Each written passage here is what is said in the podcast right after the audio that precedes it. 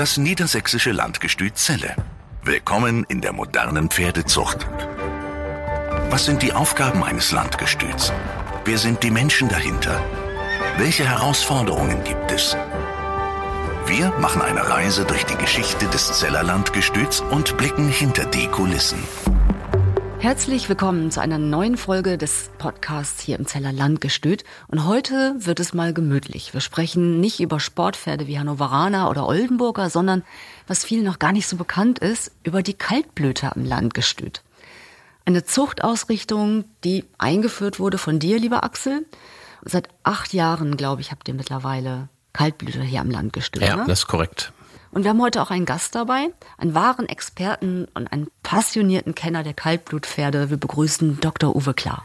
Ja, herzlich willkommen auch von meiner Seite. Ja, Dankeschön. Und ich darf Dr. Klar vielleicht einmal kurz vorstellen. Er hat in Hohenheim studiert, ist dann zum Referendariat hier in den Norden gekommen, hatte verschiedene Stellen bei der Landwirtschaftskammer jetzt Niedersachsen und war von 1995 bis zum Jahre 2012 Zuchtleiter bei den Kaltblütern. Da haben wir uns natürlich schon kennengelernt und wurde dann im Jahre 2013 Präsident.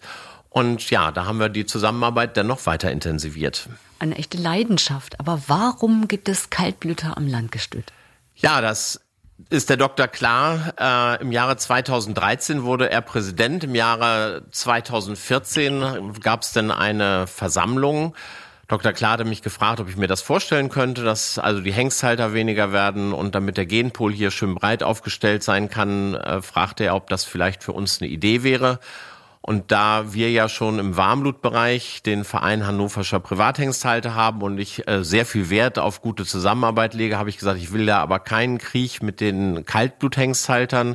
Das würde ich gern, dass das auf einer Versammlung auch mal besprochen wird. Und dann bin ich in Niedersachsenhof gefahren und Dr. Klar hat das natürlich alles perfekt vorgestellt und eingefädelt. Und dann gab es eine Abstimmung und die war auch zu 100 Prozent. Und äh, ja, dann konnte Dr. Klar losgehen und kaufen, weil mhm. ich gesagt habe, ich verstehe da einfach nichts von und äh, überlasse die komplette Beratung dazu einfach Dr. Klar. Ich habe es ja angesprochen, diese vielen, vielen Jahre als Zuchtleiter, selber passionierter Züchter, jetzt Präsident und dann haben wir 2014 den ersten Kaltblüter gekauft. Und eure Mitarbeiter hier im Landgestüt, waren die ein bisschen irritiert oder dachten, oh Gott, jetzt müssen wir auf Kaltblut die ungarische Post So und so. Es gibt welche, die sind begeistert, andere sagen, was wollen wir da noch mit, aber mittlerweile ist das etabliert, die Hengste werden genutzt und Dr. Klar berät dann auch, äh, welche Hengste in die Besamung sollen, dass die auch überregional genutzt werden kann und ich glaube, das ist ganz erfolgreich. Es gibt ja jetzt diese Unterscheidung zwischen Kaltblütern und den schweren Warmblütern. Wie genau ist da ein Unterschied oder gibt es gar keinen? Ja, es ist ein Unterschied vielleicht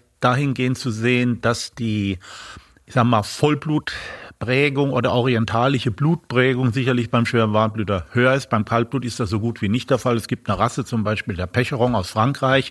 Da haben auch Araberpate gestanden, aber bei den Kaltblütern spielte also diese Veredelung mit Vollblut oder orientalischem Blut kaum eine Rolle. Das waren eher nordeuropäische Primitivrassen, die da am Anfang Pate gestanden haben. Dann sind das ja die Ritterpferde geworden und dann die Arbeitspferde der Bauern. Und insofern ist einmal die Blutprägung oder die Herkunft eine Sache und das andere ist natürlich auch sicherlich das Kaliber.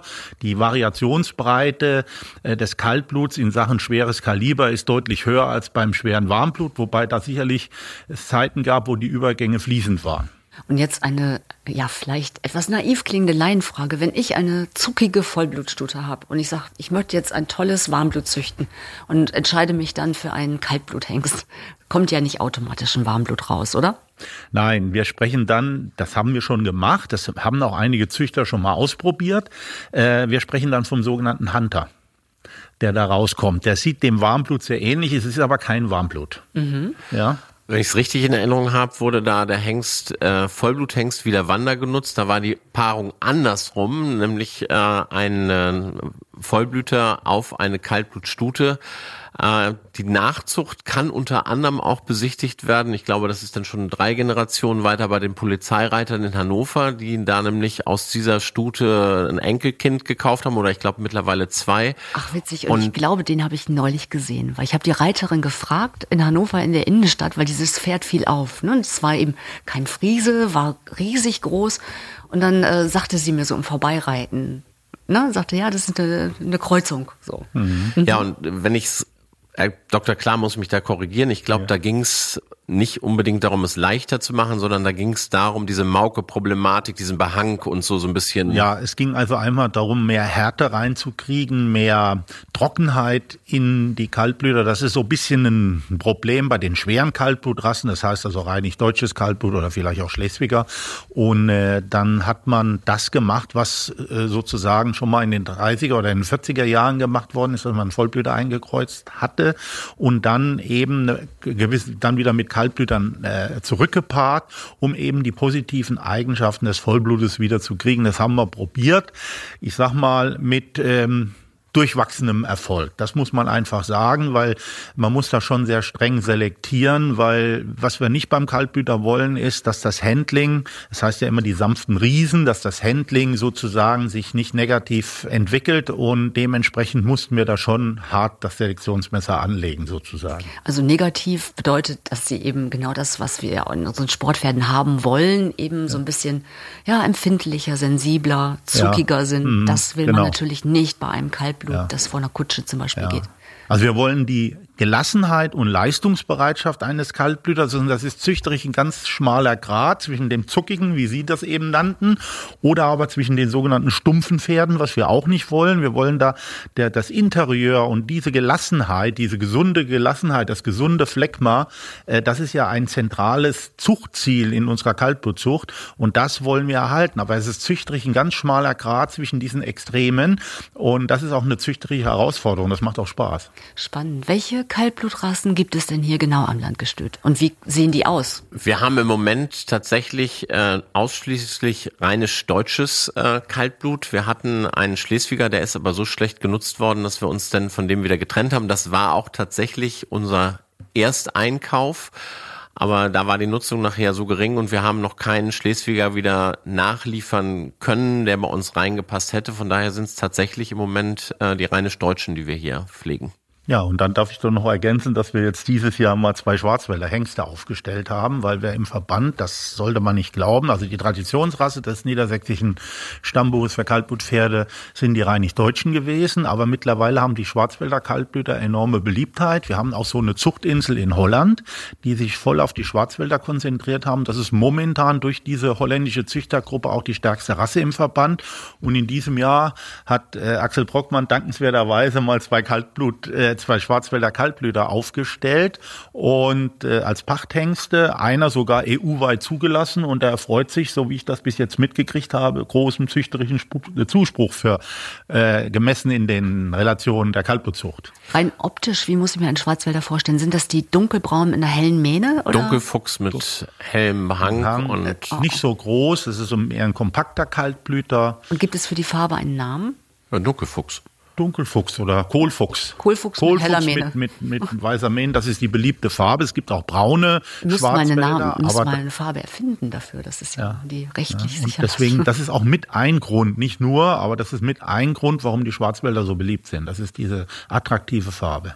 Mhm, ja, und auch vom Interieur sind die toll. Mhm. Äh, Schwerpunkt natürlich in Baden-Württemberg und äh, die Zucht wird maßgeblich geprägt durch das Haupt- und Landgestüt Marbach die äh, unten, ich glaube, über 20 von diesen Hengsten stationiert haben, entweder bei sich selber auf der Besamungsstation oder auf Deckstellen oder aber auch auf Regiestationen. Das heißt, äh, Schwarzwälder Züchter kriegen diese Hengste und stellen die sich hin, aber nur während der Saison und betreuen die dann und lassen die decken.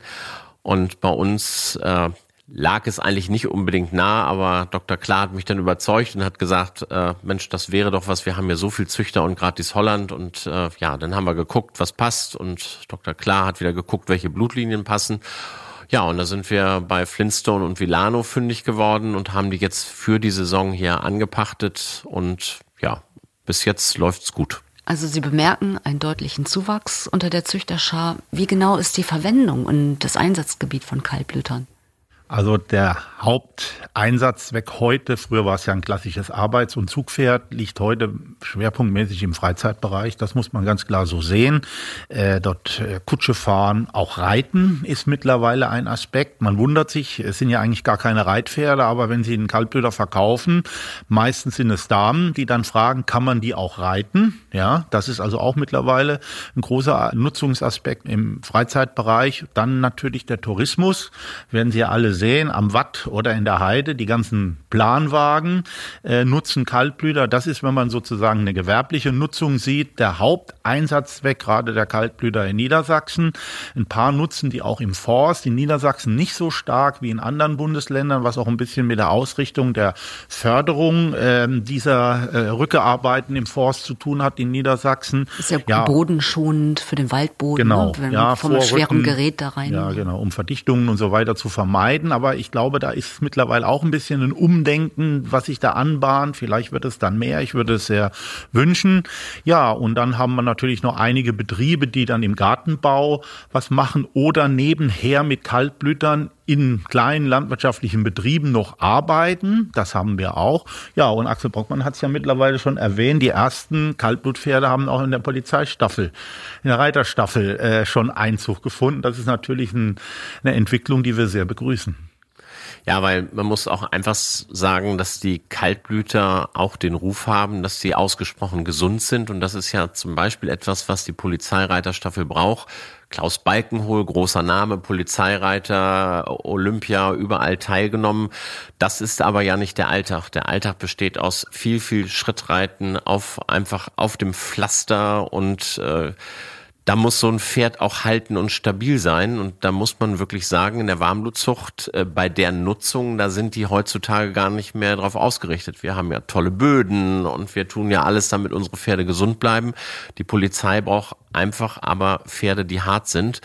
Und da sind die auf Kaltblüter gekommen und haben mittlerweile einige davon und sind da auch zufrieden mit. Ja, sind auch eine imposante Erscheinung, ne? wenn so ein Polizist auf so einem Kaltblut einrückt. Darum geht's ja sicherlich auch, so ein bisschen zu beeindrucken. Wie ist denn der Alltag der Kaltblüter hier am Landgestüt? Der unterscheidet sich im Grunde genommen nicht groß von dem Alltag eines Warmblutpferdes. Die werden gefüttert äh, dreimal pro Tag, die werden geputzt, äh, die werden longiert, die kommen in die Führanlage, die werden mal geritten, mehrheitlich natürlich gefahren. Aber wir haben auch Fahrpferde bei den Warmblütern, die kaum geritten werden, sondern mehrheitlich gefahren werden und ja, kommen also einmal pro Tag durchs Fahren raus und dann werden sie nochmal ins Paddock gestellt oder gehen nochmal in die Führmaschine. Also haben auch zweimal am Tag Bewegung. Und ja, die gehen nicht aufs Turnier, aber dafür haben wir eine Bundeskaltblutschau und sie treten immer in Berlin auf oder es gibt eine Hengstvorführung äh, des Stammbuches für Kaltblutpferde, wo wir sind oder die Leistungsprüfung findet ja mittlerweile auch hier statt. Für mich übrigens ganz, ganz interessant. Dr. Klar hat das angesprochen mit diesem Interieur. Und wenn man sich mal so einen Tag auf so eine Leistungsprüfung einlässt, äh, da muss ein Baumstamm gezogen werden durch so einen kleinen Parcours. Da muss äh, ein Zuchtschlitten gezogen werden mit Anhalten und wieder anziehen. Und wir hatten letztes Mal einen, kann ich ruhig sagen, der war auch Sieger. Äh, da hat man dann schon die Unterschiede sehr deutlich gesehen. Es sind so Kleinigkeiten, aber so wie die anziehen, wie ruhig die stehen, äh, wie die diesen Baumstamm da durch äh, den Hindernisparcours ziehen, da gibt's keinen, der irgendwie durchdreht und ganz wild wird. Es gibt aber welche, die machen es mit absoluter Coolness und also man sieht da Unterschiede, so die Kleinigkeiten und das ist halt genau das, worauf die Richter, wo Zuchtverbände darauf achten, was nachher für diese Pferde wichtig ist. Wie Dr. Klar sagte, die müssen Esprit haben, aber es muss trotzdem dieses ruhige Temperament sein. Das kann man bei so einer Leistungsprüfung, da werden ja Stuten und Hengste den Tag geprüft, kann man hervorragend beobachten. Na, und bei den Hengstparaden hier am Landgestüt oder bei den Veranstaltungen sind es wahrscheinlich die Lieblinge mittlerweile, oder? Das ist tatsächlich so. Wir haben einen Hengst gehabt, der uns ein bisschen früh verstorben ist, ein Brauner aus, äh, den wir auch in Wickrad gekauft haben. Da hatte ich Führungen bei unserem Adventsmarkt und alle sagen, was ist das für einer? Ich sage, reines deutsches Kaltblut. Tür aufgemacht und er wurde gestreichelt und gemacht und getan. Also es ist schon so ein Eyecatcher für die Leute, was Besonderes. Die gehen durch eine Reihe, haben die Warmblüter, sehen dann den Kaltblüter und sagen, oh, lassen sich erklären, warum wir die haben und sind von denen immer, ja, wirklich total begeistert. Und wir zeigen sie ja bei den Hengstparaden auch in verschiedenen Anspannungen. Und du hast eingangs angesprochen, die schweren Warmblüter, die wir ja mittlerweile hier auch haben. Können wir im Übrigen auch nochmal einen extra Podcast zur Geschichte der schweren Warmblüter im Allgemeinen machen. Ähm, die Kaltblüter setzen wir verschiedenst ein, Traberkarren vor einigen Wagen, aber wir haben ja auch unsere Königswagen. Und da habe ich gesagt, davor jetzt Kaltblüter, das passt vom Stil einfach nicht. Da ist so ein Rappe und ein schwerer Warmblüter denn doch noch etwas gefälliger und dafür haben wir die, die im Übrigen aber auch äh, gut nachgefragt werden. Hier ist also wirklich eine gewisse Renaissance, glaube ich, zu beobachten dieser Rassen, weil viele Leute, die wollen nicht aufs Turnier, die wollen einfach Verlasspferde haben, die wollen mit ihren Pferden Spaß haben. Heil ankommen. Ja, und die, diese Passion für diesen Kaltblüter bei jeder Veranstaltung, die wir haben, merkt man, es kommt ja immer wieder ein Kreis und es ist einfach auch eine ganz tolle Züchterschaft, die das wirklich mit Leidenschaft machen, wirklich leidenschaftlich ihre Pferde lieben und auch diese Passion haben, diese Rasse vom Aussterben zu bewahren. Reden wir noch ein bisschen genauer über diese Pferde. Viel Fell, viel Pferd. Ähm, brauchen Kaltblutpferde eine besondere Pflege? Worauf muss man achten? Sind sie anfällig in einigen Bereichen? Wir hatten von Mauke schon mal gehört. Ja, also Mauke ist mit Sicherheit bei den schweren Kaltblutrassen, bei den Schwarzwäldern beispielsweise nicht so stark, aber bei den schweren Kaltblutrassen durchaus ein Thema. Das hängt einfach damit zusammen, dass äh, Kaltblutpferde äh, aufgrund ihrer Kaliberstärke eine dickere Haut haben. Die Beine sehen ja auch viel äh, schwerer, dicker aus, was den Röhrbeinumfang angeht. Das ist einmal ein Teil des Behanges.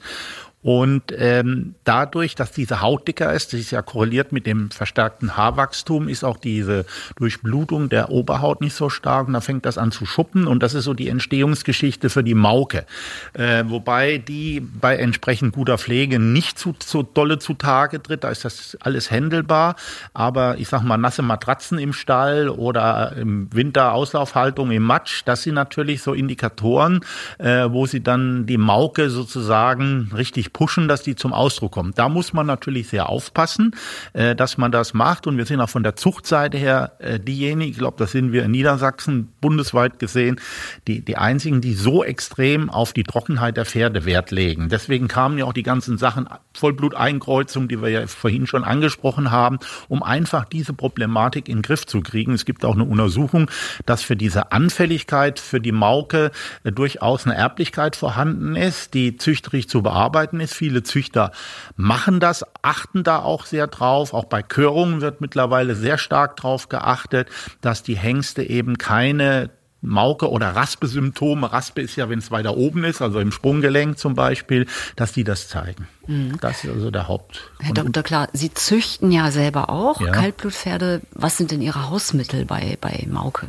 Also, also erstmal, ich, ich sag mal, eine vernünftige, äh, gute Stallhaltung, das ist das eine. Ähm, ja gut, das sind, äh, es gibt spezielle Salben, die man dann nimmt. Ähm, also wir gucken halt durch, das, das beste Mittel ist eine entsprechende Pflege. Mhm. Das ist einfach so. Äh, es gibt Sie können das antibiotisch behandeln, aber ich sag mal, wenn es dann so weit ist, das will man eigentlich, man guckt halt durch die Pflege, um das sozusagen äh, so, so gering wie möglich zu halten. Also vorbeugend. Vorbeugend, da muss auch die, äh, der Schwerpunkt drauf liegen, das, das sagen wir auch immer. Und äh, mittlerweile unsere Profis, gerade wenn es um die Hengstaufzucht geht, die haben das alle mittlerweile auch drauf. Sie sind ja Experte, auch bei Körungen, mit eben dabei. Was sind die Rassestandards bei den Kaltblutpferden? Ja gut, das ist eine, je nach Rasse unterschiedlich. Also ein Kaltblutpferd, das haben alle gemein und soll sich ja deutlich von einem sogenannten Warmblut oder von einem Sportpferd unterscheiden. Das sind eigentlich Schwerathleten. Also wir wollen so ein bisschen eine athletische Ausprägung, dass die also sich da deutlich entscheiden. Das ist ja dieser Kaltblutadel. Äh, wir wollen also keine Sumo-Ringer, die also so schwammig sind oder so, so, so nicht trocken genug in der sogenannten Textur, wie das heißt. Also es muss schon die Muskulatur auch entsprechend erkennbar sein. Es muss dieses Interieur durch den Blick, wenn Sie ein Pferd angucken, das muss Sie ansprechen, dass diese gesunde Gelassenheit das Pferd ausstrahlt, dass ganz eindeutig auch der Geschlechtstyp erkennbar ist. Also ich muss von Weitem sehen, ist das ein Hengst oder ist das eine Stute? Äh, das verschwimmt mir momentan so ein bisschen in der Warmblutzucht. Bei den Kaltblütern achten wir da sehr drauf. Und Kaltblüter sind Schrittpferde, vorrangig noch Schrittpferde, obwohl die Nutzung natürlich auch vor der Kutsche und so weiter den Trab verlangt. Aber das ist ein ganz wichtiges Kriterium, dass ein Kaltblüter einen guten, klar geregelten, gelassenen Schritt gehen kann. Und geht es da ähnlich wie bei den Warmblütern, ein Handbreit oder ein Hufbreit übertreten? Ja, das, das ist im Prinzip, die Kriterien sind genau dann die gleichen. Ja, das wäre zum Beispiel so ein Kriterium. Die anderen Kriterien für den Rassen zum Beispiel, es werden ganz klar festgelegt, Größenbereiche. Das ist beim Schwarzwälder ganz besonders besonders streng geregelt. Also Pferde, die in der Schwarzwälder Zucht ein Stockmaß 43 unter 1,48 haben, können zum Beispiel nicht in die höchsten Zuchtabteilungen eingetragen werden. Da ist das ganz klar geregelt. Sie sollen keine Ponys sein, sondern über das Ponymaß hinaus. Auch die Farben sind teilweise geregelt. Beim Rheinig-Deutschen sind zum Beispiel keine klassischen Schimmel zugelassen. Da haben wir zwar das größte Farbspektrum. Wir haben jetzt auch wieder Rappen, Blauschimmel und so weiter, die dann in der Versenkung quasi verschwunden waren. Man hatte früher in der Kaltblutzucht immer darauf geachtet, dass möglichst keine Rappen oder dunkelbraune da waren, um sich eben auch farblich von den schweren Warmblütern zu unterscheiden. Das war eine ganze Weile, wo man das wegselektiert hat. Über Belgien ist das wiedergekommen. Spannend. War mir gar nicht so bewusst. Aber mhm. stimmt. Also mhm. die rheinischen Kaltblüter hier im Stall sind alle braun. Ne? Ja. Dunkelbraun. Nee. Nee, Füchse. Füchse wir haben vier, oh, vier Füchse. Füchse. und zwei braune, was so in etwa dem Züchtergeschmack hier im Lande entspricht. Wir müssen ja auch immer gucken, äh, wenn so Hengste angekauft werden, haben wir beide uns ja auch mal zusammengesetzt. Das Gestüt braucht was für die Schaubilder. Mhm. Dann müssen wir, das sind ja Erhaltungszuchten, wir müssen ja eine breite Blutpalette aufstellen, das muss von den Linien passen und es muss natürlich auch den Züchtergeschmack treffen. Ne? Und bei mir hat es einen ganz einfachen Grund. Ich hatte die Füchse und hatte einen braunen und dann habe ich Dr. Klar gesagt, ich sag, damit wir die auch mal zweispännig fahren können, brauchen wir jetzt einen zweiten braunen. ja. ja, muss es unbedingt ein brauner sein? Ich sage, es muss nicht zwingend, aber es wäre schön, wenn wir in Krumke oder wenn wir in Wickrad auf der Körung einen braunen mit nach Hause bringen. Hat bis jetzt auch immer gut geklappt. Na, die Erklärungen sind oft so einfach. Gibt es denn auch Erbkrankheiten bei den Kaltblutpferden, wo man drauf achten muss? Also bei Warmblütern hat man ja OCD oder PSSM2. Ist das ein mhm. Thema bei Kaltblutpferden? Ja, also äh, wir haben momentan oder aktuell in der Kaltblutszene, vor allen Dingen bei den schwereren Rassen, das Problem des sogenannten PSSM, also diese Polysaccharid äh. Das ist also eine Glukosespeicherkrankheit im Muskel. Und da hat man ein einen Genort gefunden, der verantwortlich gemacht wird, dass diese Krankheit eher auftritt. Also es geht nicht darum, dass Pferde, die diese Gensequenz tragen, automatisch krank sind.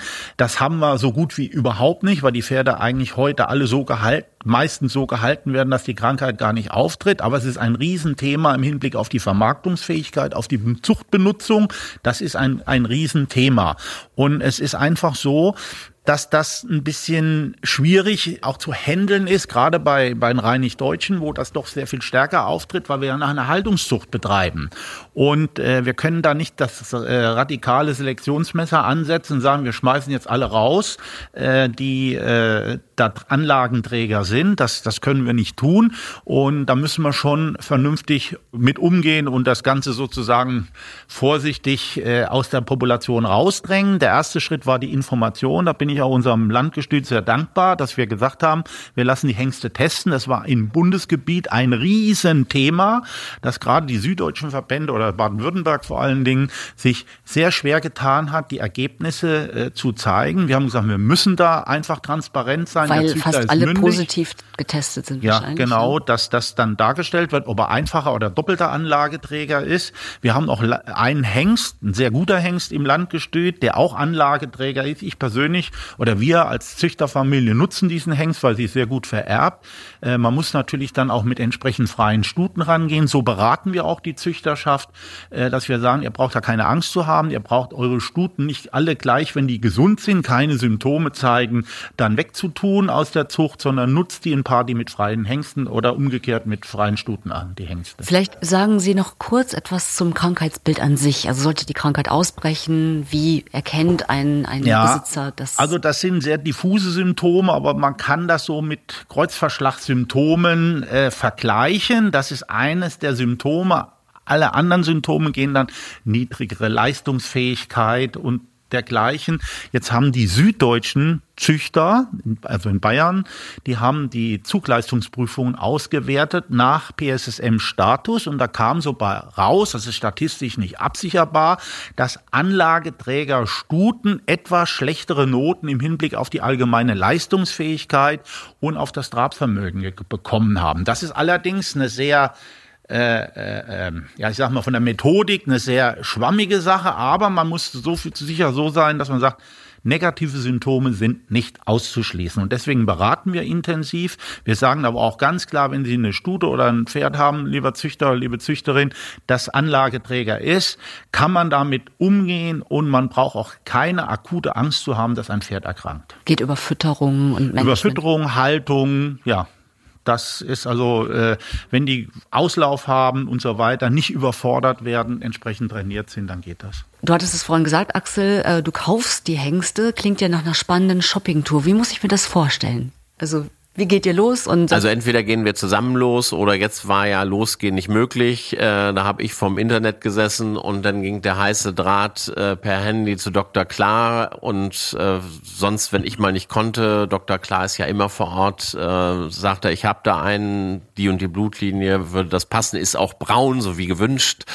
Äh, ja, also da haben wir uns immer sehr eng abgestimmt und da ist er halt mein einziger Ansprechpartner.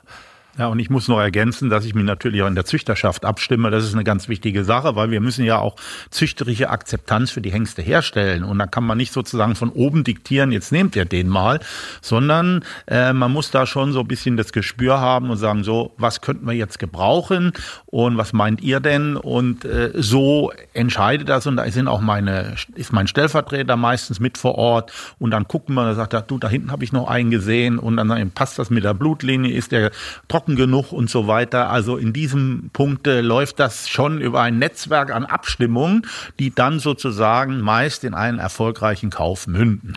Und genauso wird es dann auch gemacht, wenn es um die Stationierung geht. Es nützt mir ja nichts, wenn ich sage, Mensch, da haben wir eine Station, da soll ein Kaltblüter sein. Ich stelle da einen Fuchs hin und dann kommt danach der Anruf, ja, Herr Brockmann, das ist aber eine Ecke, die mögen lieber braune. Also da wird genau abgestimmt im Vorstand mit den Züchtern vor Ort und dann kriege ich von Dr. Klar die Rückmeldung, also ich würde den da hinstellen und den würde ich in der Besamung lassen und den vielleicht in die Besamung mit reinnehmen, dass dieses ganze Konstrukt, dieses ganze Konzept, was wir uns 2014 erdacht haben oder 2014 gestartet haben, dass das auch züchterisch wirklich in der Breite hier in Niedersachsen Sinn macht. Die Warmbluthengste hier im Landgestüt haben ja hochtrabende Namen, ja, wie Eventeur, über den sprachen wir ja auch schon mal in einer anderen Folge, Trussadi.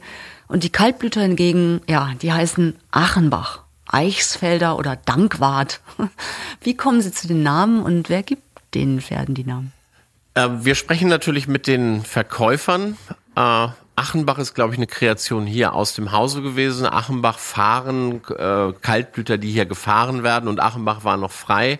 Da haben wir den Namen Achenbach gegeben. Beim Eichsfeld, das ist ganz einfach zu erklären, der ist im Eichsfeld geboren, wurde im Eichsfeld aufgezogen und der Name Eichsfelder war auch noch frei. Und Dankwart war auch wieder Wunsch des Verkäufers. Äh, der hat ihn zu Hause immer Dankwart genannt und sagte, er meinte, der Name wäre noch frei, der war frei. Da ist es ja genauso geregelt wie auch in der Warmblutzucht. Die Namen werden auch nur einmal vergeben. Das heißt, auch da müssen wir nachfragen, ist dieser Name noch zu haben? Und der ist erst wieder zu haben, wenn keine Nachkommen des alten Dankwarts mehr leben. Gab es keinen. Und so konnte der dann auch Dankwart heißen. Und äh, wenn man die Züchterschaft kennt, das ist eine sehr heimatverbundene, äh, bodenständige Züchterschaft. Ich glaube, wenn ich damit zu komischen Namen komme, das muss so ein bisschen handfester sein. Und auch bei den Warmblütern ist es so, wir haben ja immer den Bürotest, äh, ob ein französischer, deutscher Name, ob der auch vernünftig auszusprechen ist. Wir haben mit Namen, die wir schon ganz schön fanden, schon die wildesten Sachen erlebt. Also es gibt hier immer den Bürotest, dass wir einmal gucken, ist der auch wirklich gut auszusprechen, der Name. Ja, wichtiger Punkt. Ja. Ganz sicher. Ja, aber man muss dazu sagen, die Traditionsverbundenheit ist so, wie hießen früher die, die, die Kaltblutpferde, die auf den Betrieben standen, Lotte, Liese, Briska, Hilda oder der, die, die Wallache Prinz oder Rex oder äh, ähnliche oder Namen. So, ja. ne? Wobei ich dazu sagen muss, dass die dass die ursprünglichen ähm, Heroen der Kaltblutzucht, also gerade auch die aus Belgien sozusagen hier die rheinig-deutsche Zucht begründet haben, schon sehr hochtrabende Namen wie Audigen du Fausto oder Gallo di Mosso, Albion d'Or und so weiter hatten.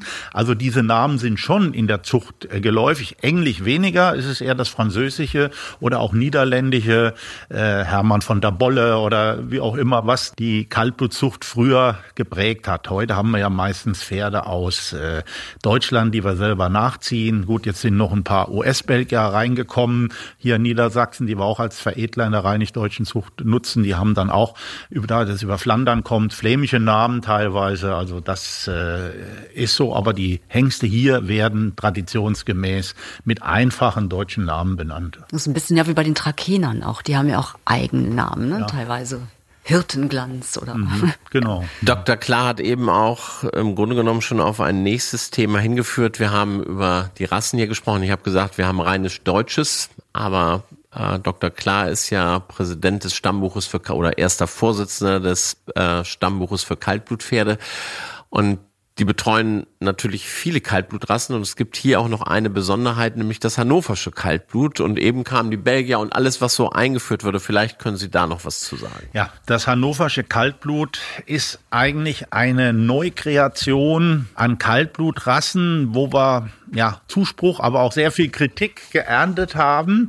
Es entstand daraus, dass unsere Züchterschaft ursprünglich bei den Schleswigern, wir hatten bis vor 10, 15 Jahren noch eine sehr große Schleswiger Züchterschaft, ähm, die nicht mit, den, mit der Zuchtrichtung des äh, Schleswigers im Originalzuchtgebiet einverstanden waren. Da wurde äh, unserer Meinung nach zu wenig auf Gesundheit geachtet. Man hat eine reine Erhaltungszucht ohne große Selektion betrieben. Da kam dann diese Idee, den Vollblüter einzukreuzen oder auch andere Rassen, die ursprünglich mal beim Schleswiger Pate gestanden haben. Und dann war das ein sehr großes Problem mit dem Verband und so hieß es dann, da müssen wir eine neue Rasse äh, kreieren, wie das zum Beispiel bei den Shetland-Ponys auch war, wo es dann die Klassik-Ponys und ähnliches gibt. Und da entstand dieses hannoversche Kaltblut. Ähm, was eigentlich eine Rasse sein soll, die ein sehr leichtes, sehr trockenes Kaltblut äh, darstellt. Deswegen auch die Reiterstaffel der Polizei, die fahren sozusagen auf sowas voll ab. Das sind trockene Pferde, das sind gängige Pferde und die werden von ein paar Züchtern auch weiter gezüchtet. Und das war so der Ursprung der Entstehung dieser Rasse. Und die sind auch für bestimmte Veredlerrassen zugelassen. Aber der Ursprung war eigentlich die veränderte Schleswiger Zucht im Lande, dass sie gesagt haben, wir machen ein neues Zuchtbuch auf, nennen das hannoversches Kaltblut und können dann sozusagen nach unserer Versorgung die Pferde züchten, die wir für ähm, tauglich halten im Nutzungsaspekt und die wir auch gut verkäuflich halten. Und die ersten Erfolge stellen sich ja auch ein. Beeindruckend. Mhm.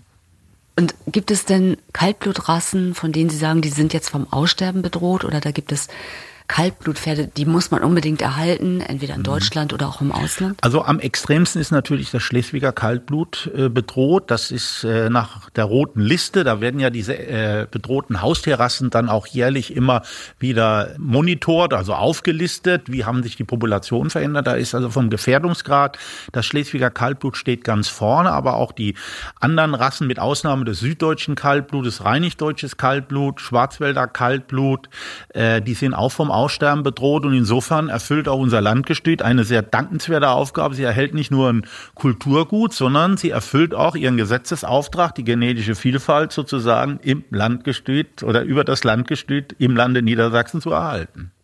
Das höre ich gern. Ich habe noch eine pragmatische Frage. Wir haben schon gesprochen über die Rasseunterschiede und über die äh, Kaltblüter in ihrer Erscheinung. Die sind ja oft nicht riesengroß, wirken aber unglaublich voluminös. Ähm, wie ist denn der Gewichtsunterschied? Also wenn mir so ein Kaltblut auf dem Fuß steht, ähm, mhm. wie viel Kilo sind es mehr als im Vergleich zum Warmblut? Äh, also so ein Warmblüter, ich sage mal um die große 600, 650 Kilo. Ein großer ein Kaltblüter, das Gewicht hängt natürlich sehr stark auch von der Größe ab. Ein Schwarzwälder liegt etwa im, im Warmblutbereich.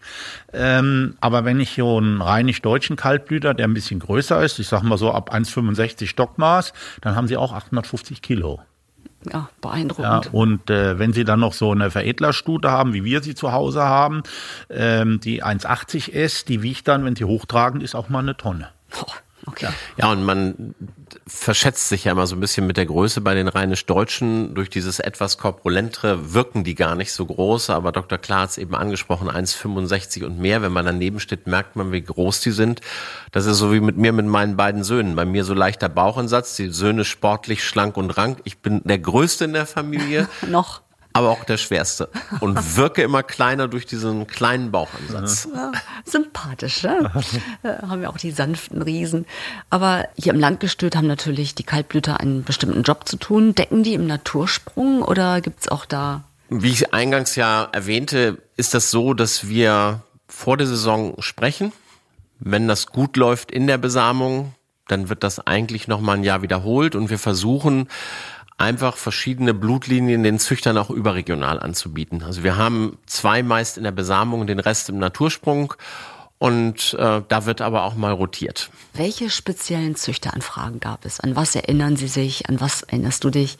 Wo ihr mal gesagt habt, Mensch, da hat jemand angerufen, ach Gott, der wollte etwas, es geht nicht. Ja, es wollte mal einer einen Hengst pachten und dann ging es erst nicht und dann habe ich das äh, doch möglich gemacht, weil Dr. Klar als Vorsitzender rief an, Ulrike Struck seinerzeit noch Zuchtleiterin und macht das doch. Und hat man erst, sag ich, Mensch, ich habe doch jetzt den Katalog schon gedruckt und Gut, dann habe ich Rücksprache gehalten mit dem Deckstellenvorsteher, der sagt, ach, ich glaube bei mir, wenn der meint, der kann da viel decken und dann haben wir den tatsächlich diese Saison auch verpachtet. Ganz erfolgreich, auch ganz rührend. Der meldet sich immer, wie es dem Hengst geht und er fährt den und macht und tut und äh, ich glaube, der wird im Natursprung die 15 Stuten knacken und äh, das ist ein tolles Ergebnis für Kaltblüter. Wir müssen ja immer davon ausgehen, wir haben eine Populationsgröße in der Warmblutzucht, da werden 30.000 Stuten gedeckt. Äh, in der Kaltblutzucht 150 Stuten, die hier registriert sind? Nee, oder 200, 230 230 Stuten, aber ja. über mehrere Rassen. Da sind auch genau. noch Freiberger mit dabei zum Beispiel. Äh, also das 80 reinig Deutsche und, und äh, 90 oder 100 Schwarzwälder. Ne? Vielleicht zum Abschluss noch ein flammendes Plädoyer von Ihrer Seite. Warum sollte ich mich als Freizeitreiter mit dem Gedanken mal auseinandersetzen, mir vielleicht doch mal ein Kaltblut zuzulegen, statt ja, ein Warmblut? Ja, wenn Sie einen Kaltblüter sich zulegen, haben Sie erstmal ein Verlasspferd, das Ihnen mit viel Herz Dienste erweist. Da werden Sie sich schon Sympathien aufbauen. Wenn Sie Lust haben, in der Natur gemütlich auszureiten, auch die Natur dabei zu beobachten, dann denke ich, ist so ein Kaltblüter genau das Richtige. Sie brauchen auch als, ich sag mal, zarte Frau gar keine Angst zu haben vor diesem Kaliber.